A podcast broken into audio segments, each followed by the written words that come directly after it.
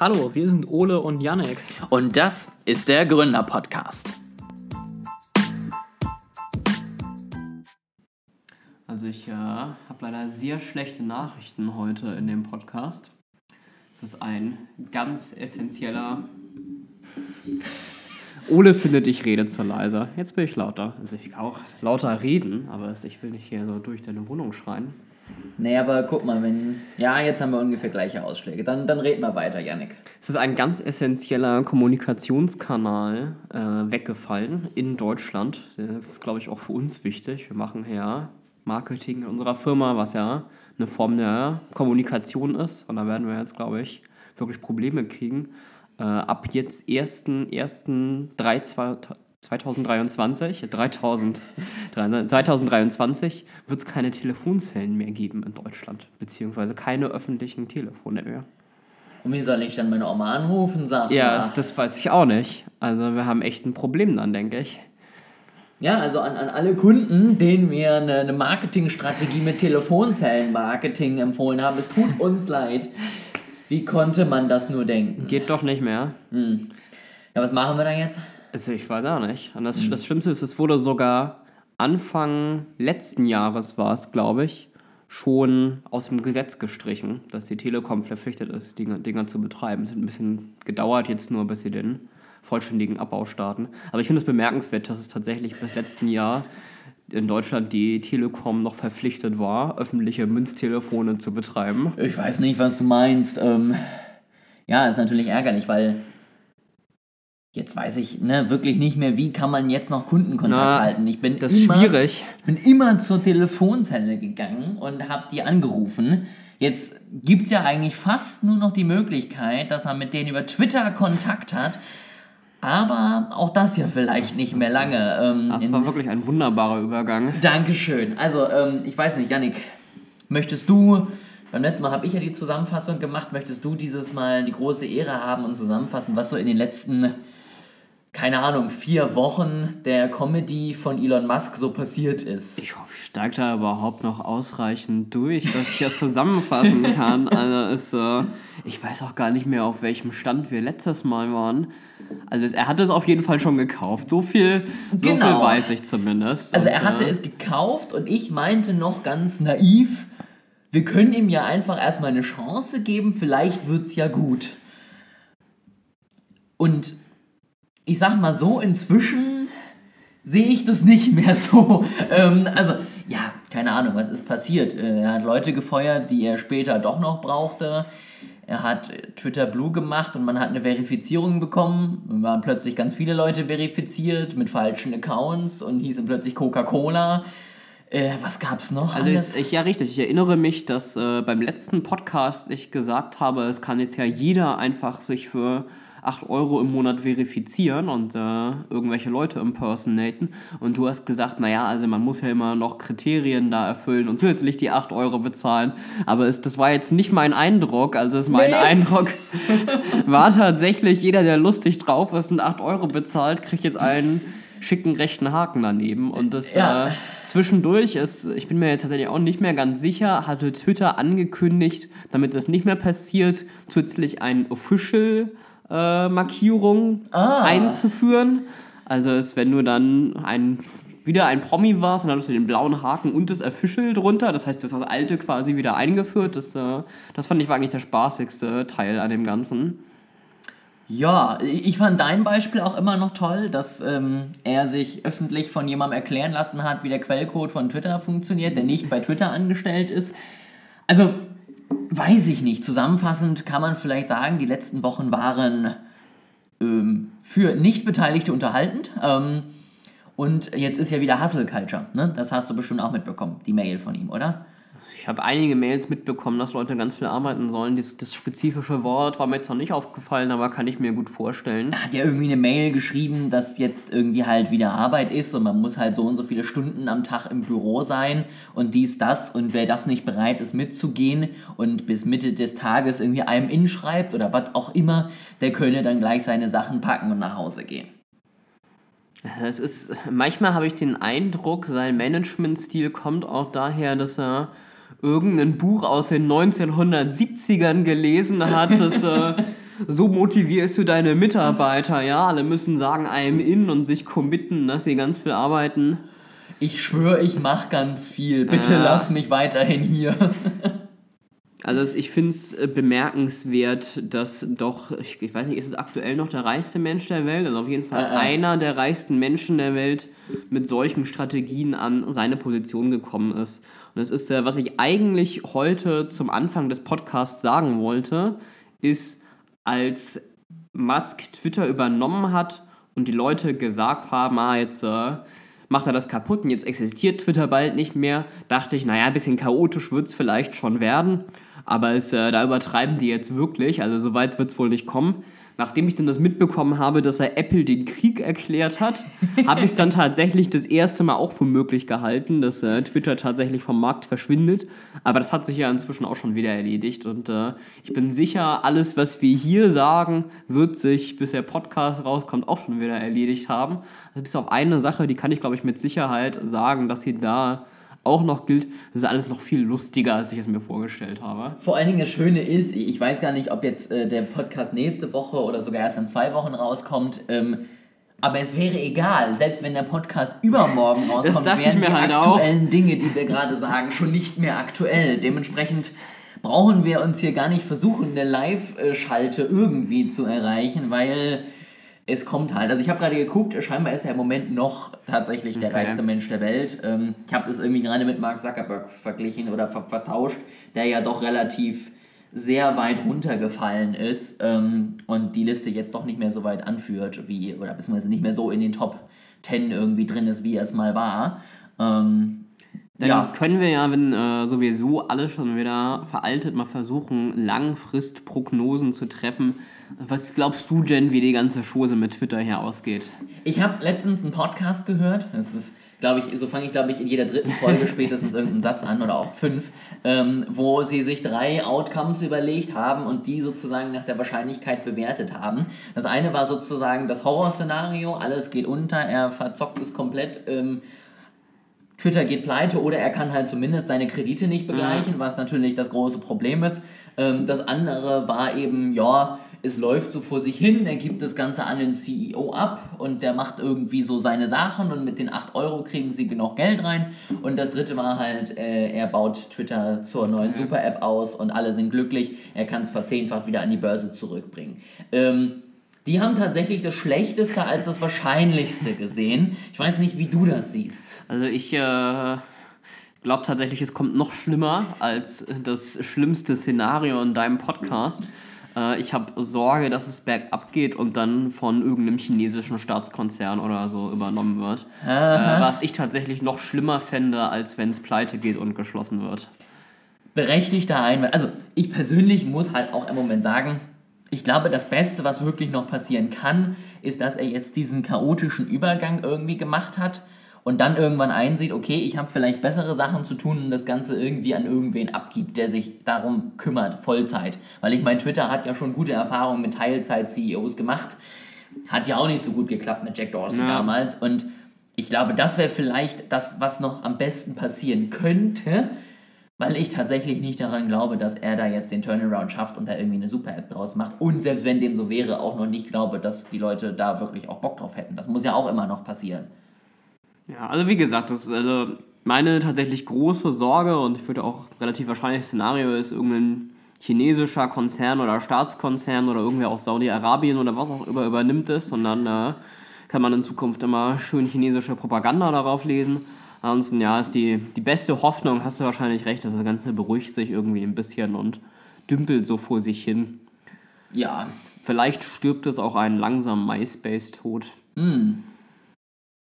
Aber das Schöne, wenn es einen langsamen MySpace-Tod stirbt, ist, dass wir diese Unterhaltung noch ein bisschen länger haben. Das stimmt. Weil er wird ja trotzdem Ja. weiterhin versuchen, mit allen Mitteln, die er nicht hat, das Ganze irgendwie künstlich am Leben zu halten und weiterhin, ja, relevant zu sein, so wie er jetzt im Moment ja postet, dass die äh, Anmeldungen hochgegangen sind. Natürlich alles echte Nutzer. Schon klar. Dass die beste Berichterstattung von allem auf seiner Plattform stattfindet. Ja, also von Fußball hat er getwittert und von irgendwas anderem und von äh, den News und von aktuellen, also alles kannst du jetzt auf Twitter gucken und das wird perfekt. Was würdest du dir denn wünschen? Jetzt mal so, also jetzt überleg mal, du wärst fast so reich wie Elon Musk und hättest mindestens genauso große Komplexe und Probleme, dass du dir gedacht hättest, ich kaufe mir jetzt Twitter. Was würdest du denn mit dieser Plattform machen? Ich meine, du warst ja sogar eher der, der Ja. mehr Heavy-Nutzer als ich. Ähm, und wo würdest du sagen, da kann ich mir vorstellen, da könnte Twitter in Zukunft hingehen? Ist eine interessante Frage, weil ich fand Twitter tatsächlich vorher ganz okay. Also es, da werden mich jetzt vielleicht manche für aufknöpfen, aber ich meine, das, es war, die Software hat gemacht, was du erwartet hast. So, es gab Leute und die haben Inhalte verfasst und du konntest einen Knopf drücken, damit dir diese Inhalte angezeigt werden. Ähm, Im Grunde das Einzige, was mir gefehlt hat, ist, dass ich meinen Feed ein bisschen mehr personalisieren konnte. Also ich musste halt reingehen und irgendwie das lesen, was Twitter mir vorgesetzt hat. Ich hätte eigentlich ganz gerne die Leute, denen ich folge, in so Gruppen einteilen können, dass ich irgendwie... Aber es gab doch diese, wobei die Listen sind von anderen kuratiert, denen du folgen kannst, ne? Ja, das kann man... Mhm. Ich weiß auch gar nicht, ob man mit Listen dann die Tweets kriegt oder ob das wirklich einfach nur eine Liste ist. Nee, nee, es ich- sind schon die Ja, Tweets, okay. aber ich, ich glaube, die, die, also, die sind irgendwie von anderen kuratiert, beziehungsweise wenn du irgendwie selber wieder irgendwelchen folgst, dann sind sie wieder in deinem normalen Feed. Aber ja, ich, äh, also das ist schon mal ein guter Punkt. Ich weiß nicht, an sich finde ich ja auch immer noch die Idee, die Twitter früher hatte, ja, noch ein bisschen offenere API. Jeder kann sich sein äh, Interface so bauen, wie er es möchte, auch gar nicht so blöd. Ich fand halt auch eigentlich die Idee von Google Plus mit den Circles echt nicht schlecht. Dass du irgendwie einen Circle hast, da ist deine engen Freunde und ein Circle, da ist eine, deine Bekannte und äh, Arbeitskollegen und so weiter. Ich finde, das ist echt eine gute Idee, anstatt dieses äh, alle sind Freunde oder alle sind Follower oder was auch immer, wie es das eben häufig im Social-Media-Bereich gibt, weil es ist äh, soziale Verbindungen sind ja in Circles und in bestimmten Ja. Kategorien und du hast ja unterschiedliche Arten von sozialen Verbindungen. Ich fand die Idee damals echt super, aber für Google Plus ist das Ganze irgendwie nicht so gut gelaufen. Das ist, glaube ich, auch tatsächlich für Firmen an sich eine coole Idee, weil ich kann dann ja zum Beispiel, muss ich ja eben keine Bekanntschaftszirkels bauen, sondern dann habe ich eben meine A, meine B und meine C-Kunden und die bekommen natürlich unterschiedliche Eindrücke, die bekommen vielleicht unterschiedliche Rabattcodes, die bekommen vielleicht einen besseren Support, was auch immer. Das wäre natürlich auch mega, wenn ich das darüber ähm, irgendwie ja, aufbauen kann. Und ansonsten gebe ich dir recht, ich finde, weiß ich nicht, ich, es gibt ja auch schon viel im Social Media Bereich und Twitter hatte ja irgendwie seine Nische auch irgendwie Ja. gefunden und hatte ja seine, seine Relevanz, die es hatte, ja irgendwie zurecht. Und vielleicht war es auch gut so, ne? Also ich meine, es war ja auch schon früher eigentlich der Ort, wo man hingeht, wenn man News wollte, weil eben dort die kurzen Informationen zusammengefasst waren und ich konnte es mir durchlesen. Ähm, die einzige Idee, die ich aber wirklich gut fand, die jetzt ja Elon Musk plant, sind diese Micropayments. Dass ich sozusagen, weil ich finde, Twitter hat mich immer richtig getriggert, wenn ich irgendeinen Artikel lesen wollte, der dann halt direkt hinter einer Paywall war und wo ich dann direkt ein Monatsabo von 5,99 abschließen musste, um einen Artikel zu lesen. Und die Idee finde ich eigentlich ganz, ganz gut, ne? dass ich auch Sei es, ich baue, also er will es ja über Krypto absetzen, sei es, ich baue irgendwie eben eine Blockchain-Lösung, wo ich wirklich Centbeträge von A nach B schieben kann oder ich mache es irgendwie anders, dann muss ich halt einen Weg finden, aber dass ich wirklich sagen kann, okay, 5 Cent für den Artikel, 3 Cent als Spende, was auch immer und dann kann ich natürlich über die Masse auch extrem viel Geld verdienen. Ich weiß tatsächlich nicht, ob ich so viel von der Zeichenbegrenzung halte, die es immer gab. Ähm, sei es jetzt 140 oder 280 Zeichen oder was auch immer. Ich habe mal in einem anderen Podcast gehört, ja, das führt dazu, dass die Leute sich das, was sie sagen, nochmal durch den Kopf äh, gehen lassen und das kompakt halten und so weiter. Das war halt irgendwie nie mein Eindruck. Mein Eindruck war immer, wenn Leute was Längeres sagen wollen, dann machen sie entweder einen Thread oder sie schreiben es irgendwo auf und posten einen Screenshot. So, und das ist Ja. auch nicht der Sinn dahinter. Dann kannst du die Zeichenbegrenzung auch rausnehmen. Ja, und äh, manchmal hatte ich halt auch das Gefühl, dass natürlich auch die Zeichenbegrenzung wieder zur Verknappung gerade Ja. in den Antworten geführt hat. Und dann waren halt auch einfach die Antworten wieder einfacher und dementsprechend natürlich auch wieder weniger pointiert und weniger äh, rückdenkend und, ne, also dann war halt, nö, finde ich kacke, weil viel mehr Zeichen hattest du nicht. Das ist dann natürlich auch nicht so schön auf der anderen Seite. Ich muss sagen, was äh, mir tatsächlich in meinem Leben aktuell so ein bisschen fehlt, ist einfach ein, wie soll ich das sagen, ein normales soziales Netzwerk. Also es ist ja, es ist ja nun so, ich bin in sozialen Netzwerken nicht so furchtbar viel unterwegs. Das ist mir Äh, noch gar Twi- nicht aufgefallen. Twitter ein bisschen, das ist, alle, ja, das ist alles relativ, also ist im Vergleich zu meinen Großeltern sehr, sehr viel. Aber es, also Twitter so ein bisschen und äh, Reddit auch so ein gutes Stück. aber beides halt auch eher als Konsument und äh, nicht, nicht so wirklich als jemand, der groß Inhalte bereitstellt. Und es ist ja nun so, es ist also ich will ja kein Influencer sein, aber manchmal habe ich schon Dinge, die ich meinen Freunden irgendwie mitteilen will. Ja, so hier, guck mal, bin ich gerade im Urlaub oder was auch immer. Und das will ich einfach nur ganz normal für meinen normalen Freundeskreis posten, sodass andere Leute das sehen können. Und früher war das halt Facebook für mich. Aber inzwischen treiben sich die allermeisten Leute in meinem Bekannten- und Freundeskreis halt nicht mehr auf Facebook rum. So. Oder wenn einmal in drei Monaten und sehen dann die Dinge auch nicht, die ich veröffentliche. Und das fehlt mir einfach so ein bisschen der Ersatz dafür. Also Twitter und Reddit sind dafür sowieso nicht geeignet. Also Reddit schon mal gar nicht, aber auch Twitter ist ja eh so, also du kannst öffentlich posten. Gut, es gibt auch, dass du einstellen kannst, dass du bestätigen musst, wer dir folgen muss, aber es sind auch nicht viele Leute, viele meiner Freunde auf Twitter. Das ist alles eher schwierig. Und sonst fehlt mir so ein bisschen die Alternative. Also ich schätze, es gibt Instagram. aber Ja, also- auch so bildbasiert. Ich, Also tatsächlich, es ist halt bildbasiert. Du kannst keine Texte. Was, was sonst halt mir als erstes noch eingefallen ist, ist halt deine WhatsApp-Story. Klar, da sind eben auch Texte und Bilder. Das ist jetzt auch nicht viel, was du da jetzt machen kannst. Aber ich glaube, das kommt denen noch am nächsten, dass du da irgendwie reinschreiben kannst. Juhu, bin gerade im Urlaub, dann fünf Bilder von dir und dann bekommst halt eben deine Kontakte mit. Aber Instagram ist ja inzwischen auch schon lange nicht mehr so, dass es wirklich noch freundesbasiert ist, sondern da folgst du Ja. ja auch anderen Seiten und äh, ne, dann will man vielleicht auch doch irgendwie von anderen wiederum gefolgt werden, hat ein öffentliches Profil, dann ist es auch irgendwann nichts mehr Persönliches. Ich finde das schade. Es ist ähm, vielleicht bin ich als Konsumentengruppe einfach eine Minderheit, die es sich nicht mehr lohnt, so abzugreifen. Aber ich will halt eigentlich weder Influencer werden, noch groß Influencern oder irgendwelchen Promis folgen. Ich will halt eigentlich einfach eine elektronische Plattform für Kommunikation und Live-Updates unter Freunden. Ne, das gibt's nicht mehr. Na, Du das, musst, du musst das war mal Influencer. Facebook, aber ja, du musst Influencer werden. Das ist jetzt in einfach Zukunft so. verarbeite ich mein Leben nur noch als äh, TikTok-Videos. Ja, sehr gut. Ist, wir können das auch einfach andersrum machen. Also das, anstatt dass ich versuche, meinen Freunden von meinem Leben zu berichten, lade ich das einfach auf TikTok hoch, wo der Algorithmus das irgendwie verteilt und die Leute, die das angucken, werden dann meine Freunde. Ja, warum nicht? Also finde ich gut. Ja, ne? Ja. Ich denke auch. Dann hat man auch gleich Freunde auf anderen Seiten der Welt, die aber wenigstens die gleichen Interessen haben. Das ist doch äh, sehr positiv. Dann lass uns nochmal zum nächsten Thema übergehen. Denn, ja, was man ja sagen muss, was auch eine ganz tolle Berichterstattung auf Twitter hatte, war ja die FTX-Pleite in den letzten mm, Wochen, Monaten schon fast, weiß ich nicht. Es fühlt sich an wie Jahre, aber so lange ist es ja noch gar nicht. Ähm, Yannick, du hattest ja wahrscheinlich deine massigen Kryptos da alle rumliegen. Ne? Also von, von deinen, deinen wie viel hunderttausenden nicht vorhandenen Bitcoins. All, da alle alle. Kryptos, die ich besitze, sind bei FTX tatsächlich. Das äh, ist, glaube ich, eine wahre Aussage. Ich, ich weiß nicht, ob wir irgendwelche Logiktheoretiker im Podcast haben. Ist, äh, wenn irgendwer von euch Mathe studiert, dann könnt ihr mir mal sagen, ob die leere Menge eigentlich Teil der leeren Menge ist. So, das System ist offiziell runtergefahren. ähm, dann, dann lass uns mal weitermachen, weil wir wollten ja in die Überschrift schreiben, ja, wir, wir sind hier persönlich betroffen. richtig. Ich habe nämlich durch Wechselgebühren und ähnliches auch Geld verloren bei FTX. Ein paar Cent lagen da nämlich noch rum.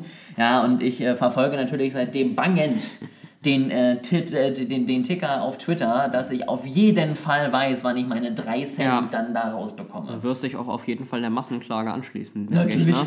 Alles, alles. Die ich gehe vor jedes. Gericht. wir, können ja, wir, wir können ja kurz mal, äh, vielleicht bevor wir jetzt das Thema ein bisschen genauer schon mal eingehen, sagen, alles, was wir hier erzählen, ist vielleicht auch nicht mehr aktuell, ist auch sowieso äh, kein, kein Investment, kein Rechts- oder sonst was Beratungsgedöns, sondern wir erzählen hier einfach nur ein bisschen was und gucken, was passieren kann in den nächsten Wochen und Monaten. Ähm, ja, ich weiß nicht, Yannick, was hast du denn so mitbekommen von dem ganzen Fiasko? Das, äh, ich glaube, quasi alles, was ich mitbekommen habe, hast du gestern auch gelesen. Das liegt hier neben uns und selbst da hast du jetzt wahrscheinlich eine frischere Erinnerung an den Artikel als ich. Also ich äh, habe nur eine große Überschrift im Economist gesehen, bei dem in der stand Cryptos Downfall. Und äh, dann war ein Artikel, in dem im Grunde stand, ja, diese Börse ist Teil, ist pleite gegangen und diese Börse war ein wichtiger Teil des Krypto-Ökosystems und das ist schlecht. Vielleicht willst du das nochmal ein bisschen tiefergehend für mich und den Zuhörer zusammenfassen. Also grundsätzlich ist das schon mal nicht falsch gesagt. Ich, ich weiß ja nicht, wie tief wir hier reingehen wollen und wie genau wir es machen wollen. Also grundsätzlich, FTX, eine ähm, ne, ne sehr große Börse, also teilweise Rang 2, Rang 3 nach ähm, Kapitalisierung, angeblicher Kapitalisierung, können wir gleich schon mal dazu sagen. Ähm, und eben gegründet von Sam Bankman-Fried der in den letzten Wochen und Monaten ja so ein bisschen zum neuen Posterboy von der Kryptoindustrie geworden ist. Ne? Also FTX hat sich Arenen gekauft, hat die Formel 1 gesponst, hat, er hat Geld an Demokraten, Republikaner rausgehauen, hat jedem Geld hingehauen, der irgendwas wollte, war regelmäßig in Washington, hat irgendwie dabei geholfen, die Regulierung voranzutreiben ähm, und hat dabei natürlich auch direkt geholfen, seine Exchange und allgemein zentrale Einheiten weniger zu regulieren mhm. als dezentrale Einheiten, weil tut ihm ja auch ganz gut. Das war schon mal so der erste Punkt, wo die Kryptoindustrie irgendwann meinte, ganz so cool finde ich den Typen gerade doch nicht mehr, wenn der irgendwie in einer Anhörung alles kaputt macht, was mir lieb und wichtig ist und warum ich in dieser äh, Industrie unterwegs bin. Das kam komischerweise schon nicht so gut an.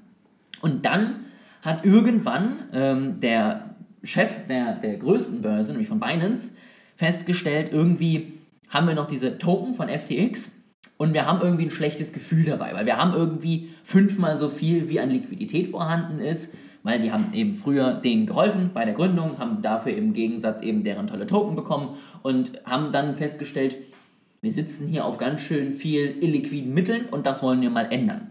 Und dieser Tweet hat am Ende dafür gesorgt, dass durch die ganzen Probleme, die FTX hatte, leider die Börse pleite gegangen ist. Und ich finde, da kann man ja schon mal kurz innehalten und sagen, vielleicht sollte ich meine Börse nicht so aufbauen, dass ein Tweet sie am Ende kaputt machen kann. Ich weiß nicht, wie du das siehst. Also ich glaube, je nachdem, wer da was tweetet, ähm, ist das, glaube ich, sogar ein relativ schwieriges Unterfangen, aber ich sehe durchaus deinen Punkt. Ja, natürlich. Wenn, wenn, äh, also wenn Fat Paul tweetet, äh, FTX ist voll doof, dann ist, wird wahrscheinlich sogar eine etwas besser aufgestellte Börse ein paar Probleme davon mitnehmen. Ja, schon. Trotzdem, also ich, ich, jetzt mal die Frage an dich, Janik. Wenn du bei einer Börse einen Bitcoin kaufst oder auch 0,02 Bitcoin oder wie viel auch immer kaufst, was denkst du denn, was dann im Hintergrund passiert? Ich würde doch hoffen, dass diese Börse mich mit einer anderen Person verbindet und diese Person beträgt mir 0,02 Bitcoin und ich übertrage dieser Person x Euro. Guck mal.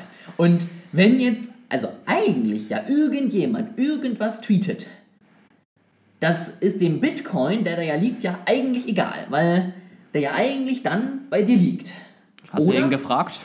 Was? Hast du den Bitcoin gefragt, ob ihm das egal ist? Ich habe letztens also, mit meinen Bitcoins okay. wieder gesprochen, ja, genau. Ähm, ne, also eigentlich denkt man ja, okay, cool. Das war jetzt leider bei FTX nicht der Fall. Ähm, das liegt am Ende an, an zwei Problemen. Zum einen weiß man bei Börsen ja sowieso nie genau, haben sie immer 100% der Assets, die ich da liegen habe, wirklich auch gerade liquide? Mhm. Oder haben sie zum Beispiel, wenn ich mir so Ethereum kaufe, die das in Staking gepackt, damit sie ein bisschen Geld damit machen? Das ist ja noch okay, wenn ich es kennzeichne. Ich meine, auch Banken haben nicht all mein Geld, was da liegt, immer liquide gerade in der Hand und können mir das in Bargeld auszahlen sondern auch die arbeiten mit dem Geld. Was man aber vielleicht nicht machen sollte, ist, dass man mehr oder weniger die gesamten Kundengelder an seine zweite Firma, die nämlich tradet, überweist und im Gegenzug der Börse einfach wieder diesen nicht liquiden eigenen Token zur Verfügung stellt, weil dann wird das Ganze ein bisschen komplizierter mit den Auszahlungen und das ist halt leider am Ende passiert. Ich finde es interessant, dass wir und auch alle anderen, die darüber Berichterstattung führen, FTX immer als Börse bezeichnen. Mhm. Es ist ja eigentlich so, jetzt für jemanden wie mich, der mehr in der klassischen Finance-Welt beheimatet ist, äh, bei einer Börse ist es, wie wir gerade gesagt haben, ich will einen Bitcoin von dir kaufen, also gehe ich zu dieser Börse und gebe den 16.000 Euro oder was auch immer das mhm. gerade ist und du gibst selber deinen Bitcoin und wir tauschen das aus und dann nehmen wir jeweils die gerade handelnden Mittel und äh, gehen damit weg. Und dann müsste es ja eigentlich kein Problem sein für mich, wenn diese Börse pleite geht, außer es passiert gerade im Moment des Exchanges, der ja aber eigentlich elektronisch nur noch ein paar Millisekunden dauert. Gut, bei Bitcoin-Transaktionen kann es je nachdem noch ein bisschen länger sein, aber es ist Banane.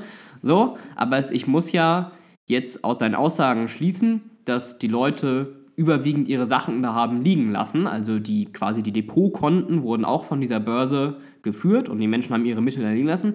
Das heißt, das ist eigentlich eine Bank und eine Börse, aber primär eine Bank. Genau, also an sich sind Kryptobörsen, wenn man sie so nennt, eher Kryptobanken, ähm, je, je nach Börse, aber in den meisten Fällen hast du, ich sag mal nicht wie bei einer normalen Börse, wo du dann dein Wertpapier irgendwo liegen hast, wo dann draufsteht, dies ist Yannick Wer sein Wertpapier, hast du das eben nicht, sondern am Ende haben die irgendwie gesammelte Wallets, wo alles drin liegt und du hast halt vorne eine Anzeige, wo draufsteht, ich schwöre, ich habe deine 0,02 Ja. Bitcoin hier liegen und eben nicht den Fall, dass du das am Ende siehst. Also es gibt Ausnahmen, ähm, zum, also ich weiß es zu 100% von Kraken, dass die eben seit Jahren Proof of Reserves anbieten und auch Proof of Liabilities, also nicht nur zeigen, wir haben X, sondern auch zeigen, Kunden haben Y und das passt zusammen. Das ist aber auch tatsächlich die einzige große Börse, von der ich das weiß. Binance schaltet es gerade Schritt für Schritt irgendwie frei, zeigt halt, guck mal, da liegen ein Ja. paar Mille an Bitcoin. Und dann sagen alle, oh toll, ihr habt da Bitcoin liegen, aber du weißt immer noch nicht genau, passt das jetzt. Und keine Börse hat an sich eigentlich das, was ja der Kryptomarkt kann, also keine zentralisierte Börse, wo ich ja eigentlich sagen könnte, hier guck mal, Hans-Peter, du bist hier bei uns Kunde XY und deine Wallet-Adresse für Bitcoin ist ABC, für Ethereum-Netzwerk und alle dazugehörigen Coins ist XYZ und äh, deine Solana-Adresse ist was auch immer. Das kannst du ja eigentlich machen. Und dann wäre eben genau dieses Thema, was wir jetzt haben, gar kein Ding. Weil ich habe meine Wallet-Adresse und dann ist es mir komplett egal, was der Anbieter dahinter damit macht. Aber was ich jetzt nicht wirklich verstehe, nicht nur bei FTX, sondern eben ganz generell in diesem Space, ja, mal von, von mir als bekanntem Krypto-Skeptiker in diesem Podcast hier.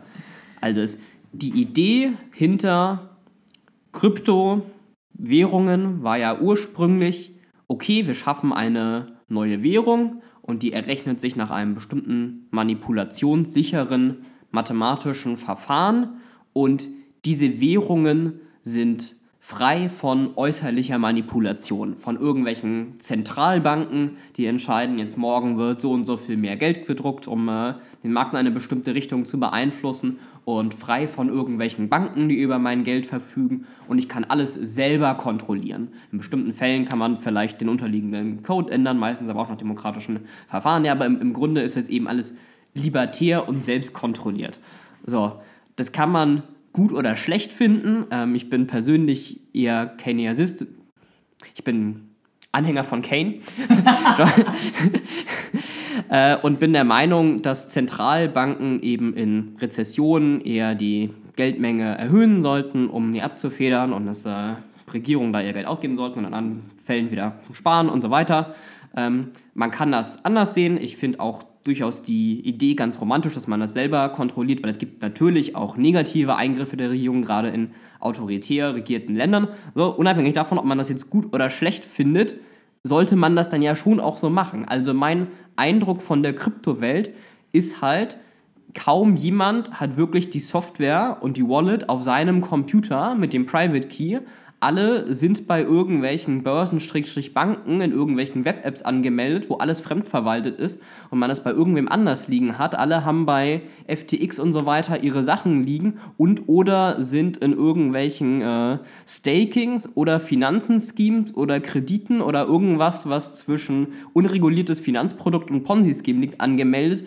Das ist doch nicht der Sinn dahinter. Also ich finde, dann kann man sich das Ganze auch sparen. Richtig. Also das ist eben das große Problem. ne? Man kann jetzt natürlich nicht sagen, alle, die im Kryptomarkt sind, TM. Ne? Also ich sag mal so, die Leute, die wegen der Technologie im Kryptomarkt sind, die haben natürlich ihre eigenen Wallets. Auch ich hatte schon vor dem FTX-Dilemma, glaube ich, mehr als 50% Ja. meiner Sachen auf äh, Wallets. Inzwischen sind es, glaube ich, sogar mehr als 90%, weil ich gesagt habe, nein. Ähm, aber äh, am Ende gibt es zwei Probleme oder auch vielleicht drei Probleme. Das eine ist natürlich, du brauchst eine On- und Off-Ramp. Das heißt, dein Geld muss irgendwie reinkommen und gerade im letzten Sommer, wenn du dann irgendwelche Währungen gekauft hast und ich sag mal, du jetzt nicht gleich mit 5000 Euro reingegangen bist, war es auch ganz schön teuer, deine Assets zu bewegen. Dann hast du sie halt lieber irgendwo liegen gelassen, als dem Ethereum-Netzwerk 50 Euro zu geben, dass du deine 100 Euro transferieren kannst. So, ähm, das war ein Grund, warum ich zum Beispiel einige Positionen noch auf Börsen liegen hatte, weil ich gerade bei den hohen Gasgebühren halt nicht eingesehen habe, 50% meines Investments irgendwie an die Chain zu verschenken.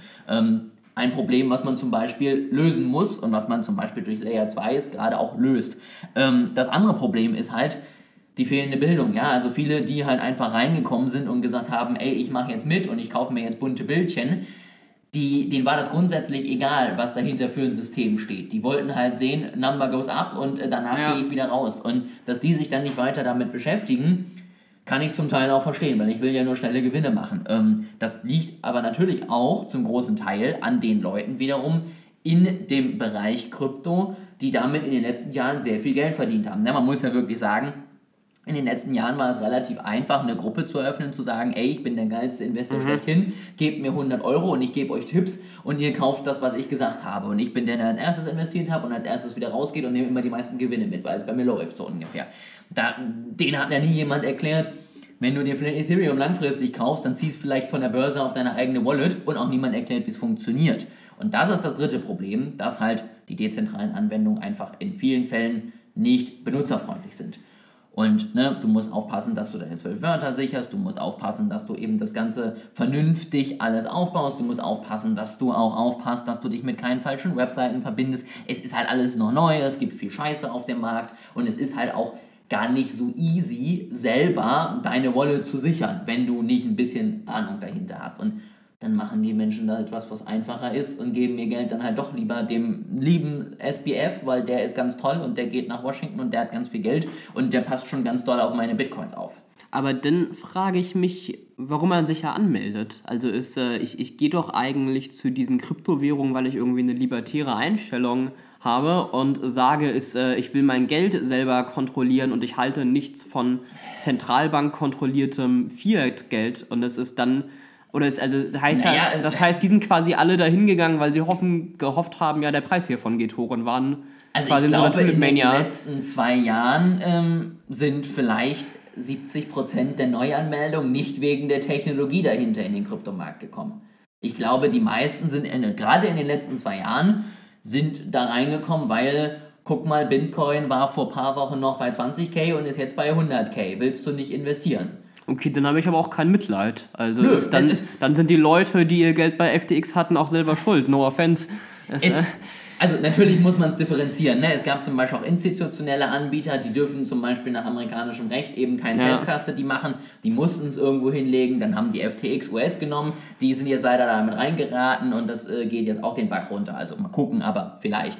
Ähm, das ist nochmal was anderes. Aber natürlich, grundsätzlich, wenn ich in eine, eine neue Technologie, in einen neuen Markt investiere, dann muss ich A, so viel investieren, dass ich es bereit bin, komplett zu verlieren. Und dann muss ich B, auch einfach äh, mir immer wieder vor Augen führen, dass genau das passieren kann. Und wenn ich dann eben auch noch mich nicht weiter damit auseinandersetze, dann steigt natürlich die Wahrscheinlichkeit exponentiell. Nicht nur, weil ich irgendwie mein Geld auf falschen Börsen rumliegen lassen habe und mich da nicht irgendwie genauer drum kümmere, sondern weil ich zu den Leuten gehöre, die immer noch die ganze Zeit wiederholen, dass Dogecoin safe irgendwann bei einem Euro ist, ohne sich dann mal die Marktkapitalisierung durchzurechnen und zu sehen, dass das zehnmal so viel wäre wie Bitcoin und die Wahrscheinlichkeit vielleicht in den nächsten drei Wochen relativ gering ist. Und dann ist es aber am Ende, wie wenn jemand, äh, keine Ahnung, in Aktien äh, investiert und direkt mit Trading anfängt, keine Ahnung hat, was er macht und sagt, oh, safe, Apple geht hoch, haben sie doch immer gemacht. Und das den Tag vor den äh, Quartalszahlen und dann fallen die um 10%, weil sie enttäuschen. Ne? Das ist halt kacke, aber es ist halt persönliches Pech in dem Moment. Und so böse das auch klingt, dafür sind Bärenmärkte und dafür sind normalerweise auch Rezensionen da. Dass halt sowohl die Firmen als auch die Anleger, die einfach nicht dabei sind, die nicht dahinter stehen und die irgendwie falsche Geschäftsmodelle haben, die irgendwelche Scams aufbauen, die irgendwelche Ponzi-Schemes aufbauen, dass die halt einfach pleite gehen, aus dem Markt gespült werden und am Ende die übrig bleiben, die halt ein solides Geschäftsmodell haben. Ist böse, aber ist so. Ich meine, mir liegt äh, keine Statistik darüber vor, wie viele Leute jetzt wie viel technische Ahnung haben von dem, was sie machen oder aus welcher Motivation sie jetzt äh, dahin gekommen sind. Aber was mir eben schon aufgefallen ist, damals, als ich überlegt habe, ob ich mir auch ein paar Kryptowährungen kaufe und dich gefragt habe, ob du bestimmte Börsen empfehlen kannst, ähm, ist, wie viele von diesen Börsen eben nicht Zugriff auf die Private Keys angeboten Ja. haben. Also das ist mir, glaube ich, dann irgendwie eine empfohlen, die aber auch nur eine recht begrenzte Währungsauswahl hatte. Und mich hat das damals total überrascht, weil ich dachte, das ist ja der ganze Sinn, dass es hier selbst kontrolliert ist und man Ja. äh, nicht bestimmten Banken das überlässt. Und das, das hat mich eben damals total überrascht. Also in einem Podcast ähm, haben sie das so gesagt, Börsen sind am Ende wie das öffentliche Scheißhaus. Du gehst halt rein, du machst, was du musst und du gehst wieder raus. Ne? Das heißt, wenn du wirklich den, den Sinn von Krypto verstehst, brauchst du, wie gesagt, irgendeine On-Ramp. Entweder es gibt so Anbieter, die schicken dir es direkt auf deine Wallet, dann kannst du USDT kaufen oder was auch immer. Das gibt es auch. Die sind aber relativ teuer. Da gibt es einfach günstigere Börsen, muss man auch sagen. Das heißt, was mache ich? Ich schicke Geld auf eine Börse, ich kaufe mir eine Kryptowährung, ich ziehe sie auf meine Wallet und die Börse ist dann mir wieder Bums. So, und ähm, das ist, glaube ich, im Moment der einzige Weg und ich glaube, das wird sich auch nicht ändern, weil die Börsen einfach mehr Geld damit verdienen, zu sagen, ich schwöre, du hast dein Bitcoin und im Hintergrund damit irgendwas ja. tun, um einfach irgendwie zu gewinnen. Ähm, und das wird sich sehr wahrscheinlich erst ändern, wenn wir da eine vernünftige Regulierung haben, wo eben gesagt wird, so sollte eine Börse arbeiten, so darf eine Börse arbeiten und das muss zum Beispiel auch gekennzeichnet werden. Also es gibt ja viele ähm, Börsen, die so Earn-Programme anbieten, wo du dann 3 bis 5 Prozent auf deinen Bitcoin kriegst da muss dir, also A, bekommst du natürlich da Hinweise und da muss dir als normal verständlicher Mensch auch klar sein, dass du in dem Moment spätestens deine Assets aus der Hand gibst, weil die werden sich ja nicht von alleine, gerade in Bitcoin, wo es kein Staking gibt, werden sich ja nicht von alleine vermehren, sondern die werden irgendwas mit deinem Geld tun. Und ähm, das gehört halt dazu. Aber man sollte halt schon differenzieren zwischen ich nutze sowas, dann gehört mein Geld nicht mehr mir und ich nutze sowas nicht und dann gehört mein Geld vielleicht wieder mir und ähm, dann funktioniert das Ganze auch. Und da brauchen wir definitiv Regulierung. Ne? Also, das hatte der, der ähm, Economist auch geschrieben, Börsen, Stablecoins, die müssen reguliert werden. Ja, ich muss, gerade wenn sie von eben einer zentralen Institution gemacht werden, dann muss ich mir sicher sein, dass hinter dem Stablecoin auch ein Euro liegt oder ein Dollar oder was auch immer und nicht irgendwas, was ungefähr genauso liquide ist, vielleicht wie ein Euro, den du jetzt vielleicht gerade nicht hast, so ungefähr. Und da braucht man einfach Regulierung ohne geht's nicht. Dann wäre jetzt äh, zum Ende noch die Frage, was sagt denn deine Glaskugel? Also ist es tatsächlich so dramatisch, wie der Economist das jetzt dargestellt hat, oder wird sich das Ganze eher wieder erholen und die schlechten Marktteilnehmer rausgespült haben, ähm, so wie du es eben angerissen hast? Also was ist die Zukunft von Bitcoin? Die Zukunft von Bitcoin ist 120.000 übermorgen, all in, jetzt. Cut. kein Investment-Advice. Äh, so, nein. Ähm, Punkt 1, was mir wichtig ist zu erwähnen und was ich wirklich gut finde, ist, wenn man sich die ganzen Pleiten der letzten Monate, ist ja jetzt nicht das erste, was pleite geht und vielleicht auch nicht das letzte, man wird sehen. Hoffentlich ist es das letzte. Ich fände es ganz schön, wenn wir uns zumindest mal stabilisieren im Preis. Ich habe eigentlich keinen Bock, mein, mein Portfolio noch weiter bluten zu sehen.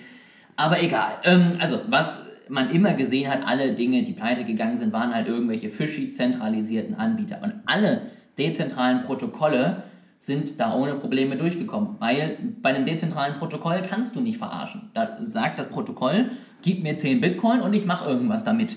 Da kann ich nicht sagen, okay, doch nicht und dann ist das Geld dann nicht da. Das heißt, das dezentrale System, so viele Nachteile es eben auch hat, mit Übersichtlichkeit, mit Kosten auch noch, mit Geschwindigkeit, hat erstmal grundsätzlich funktioniert und das finde ich schon mal positiv.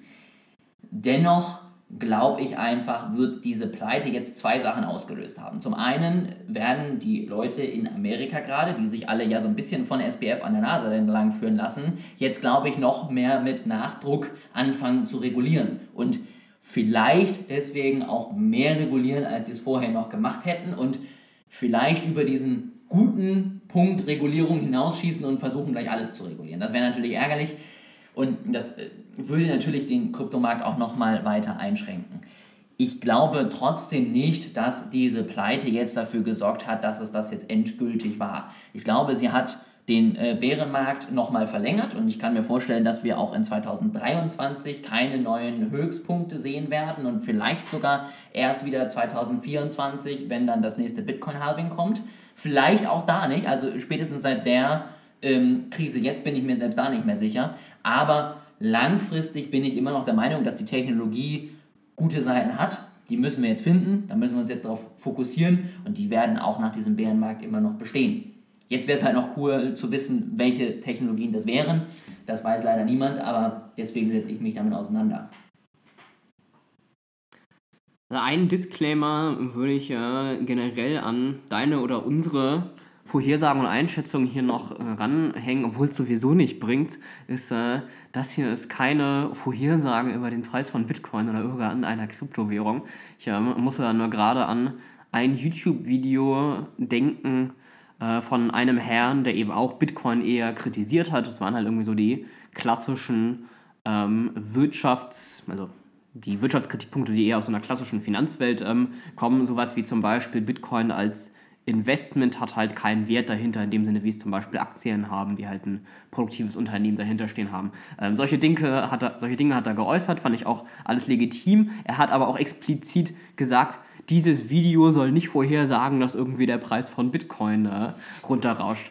So, und das Zeitpunkt des Videos war relativ kurz vor quasi dem höchsten Peak, den es ähm, jemals gab. Und die Kommentare sind so großartig, weil erst, wo es immer weiter hochgegangen ist, bis zu dem Peak, haben halt alle gesagt, dieses Video ist aber schlecht gealtert. Und jetzt sagen alle, ah, dieses Video ist aber gut gealtert. Und ich mir halt denke, das, das war nicht seine Aussage. Mhm. Also diese Kritikpunkte sind genauso legitim oder illegitim, je nachdem, wie es man halt sieht. Egal, ob jetzt Bitcoin 5 Euro wert ist oder eine Million Euro es ist ja am Ende auch ähm, eben genau der Punkt, den wir gerade gesagt haben. Die Leute, die entweder nur massiv Gewinne machen wollten oder die davon profitieren wollten, dass Leute massiv Gewinne gemacht haben, zum Beispiel ein FTX, die sind jetzt halt ganz schön auf die Schnauze gefallen. Das heißt, böse gesagt, ja, natürlich, langfristig kann man sagen, man investiert einen Teil irgendwie in Krypto, wenn man denkt, das ist vielleicht langfristig interessant. Das heißt immer noch nicht, dass man zwingend damit Gewinne machen muss, aber das kann man ja machen, selbst wenn jetzt keine Firma dahinter steht. Ne? Ähm, und dann finde ich, wenn man tiefer einsteigen will und auch wirklich Massen in diesem Markt bewegen will, dann sollte man sich vielleicht erstmal mit dem Thema auseinandersetzen, bevor man halt irgendwie sagt, der YouTuber hier oder die zwei Typen da im Podcast haben gesagt, Bitcoin wird 24 vielleicht wieder steigen, dann haue ich jetzt mal all mein Geld da rein. Ja, nee, dann ähm, kann das gut gehen, aber dann kannst du leider auch der Nächste sein, der bei der nächsten Pleite betroffen ist und der dann sein Geld verliert. Und das muss man halt einfach sagen. Das ist bei allen Investments so, aber das ist natürlich bei neueren Assetklassen, bei weniger regulierteren Sachen noch deutlich mehr so als bei einer 500 Jahre alten Firma, die eine Aktie rausbringt. Ähm, und dementsprechend ist das ein guter Punkt. Ähm, was ich ganz spannend finde, es gibt natürlich Projekte, wo du das machen kannst. Also zum Beispiel ein Uniswap, das ist ja eine dezentrale Börse, die hat ja ein Geschäftsmodell. Und noch ist es nicht so, dass sozusagen die, die Token wirklich wie eine Aktie sind, weil du bekommst keine Gewinnausschüttung oder ähnliches, mhm. sondern im Moment kannst du damit Governments machen und das ist alles. Aber wenn die das zum Beispiel umstellen würden, müssten sie sich ja als Wertpapier registrieren in den Vereinigten Staaten, aber dann könntest du da zum Beispiel auch eine Cashflow-Rechnung machen. Dann könntest du natürlich sagen, guck mal hier, Kurs steht gerade bei X, erwartete Gewinne sind Y und dann siehst du, oh, eine Dividendenrendite von 70% ist vielleicht ein bisschen hoch, also könnten wir vielleicht davon ausgehen, dass das Ganze steigt. Da könntest du das machen. Bei Bitcoin natürlich nicht, weil das ist halt am Ende Angebot und Nachfrage, die da den Preis entwickelt. Mit dem äh, deutlichen Disclaimer von vorhin, auch wenn es sowieso nichts äh, bringt, jetzt auch nochmal meine kürzere Einschätzung. Äh, vielleicht wenig überraschend bin ich doch pessimistischer als du. Also das, es ist, das überrascht mich jetzt. Also es ist ich glaube, entweder bleibt es halt so, wie es ist und dann wird es auch immer den nächsten Scam und immer die nächste Pleite geben. Also ich glaube, die Leute sind nicht intelligent genug, dass sie irgendwann mal davon lernen. Ich glaube, mhm. die werden halt immer wieder auf den gleichen Scheiß ähm, reinfallen. Oder es wird halt sehr, sehr stark reguliert. Ähm, so stark, dass es halt kaputt reguliert wird.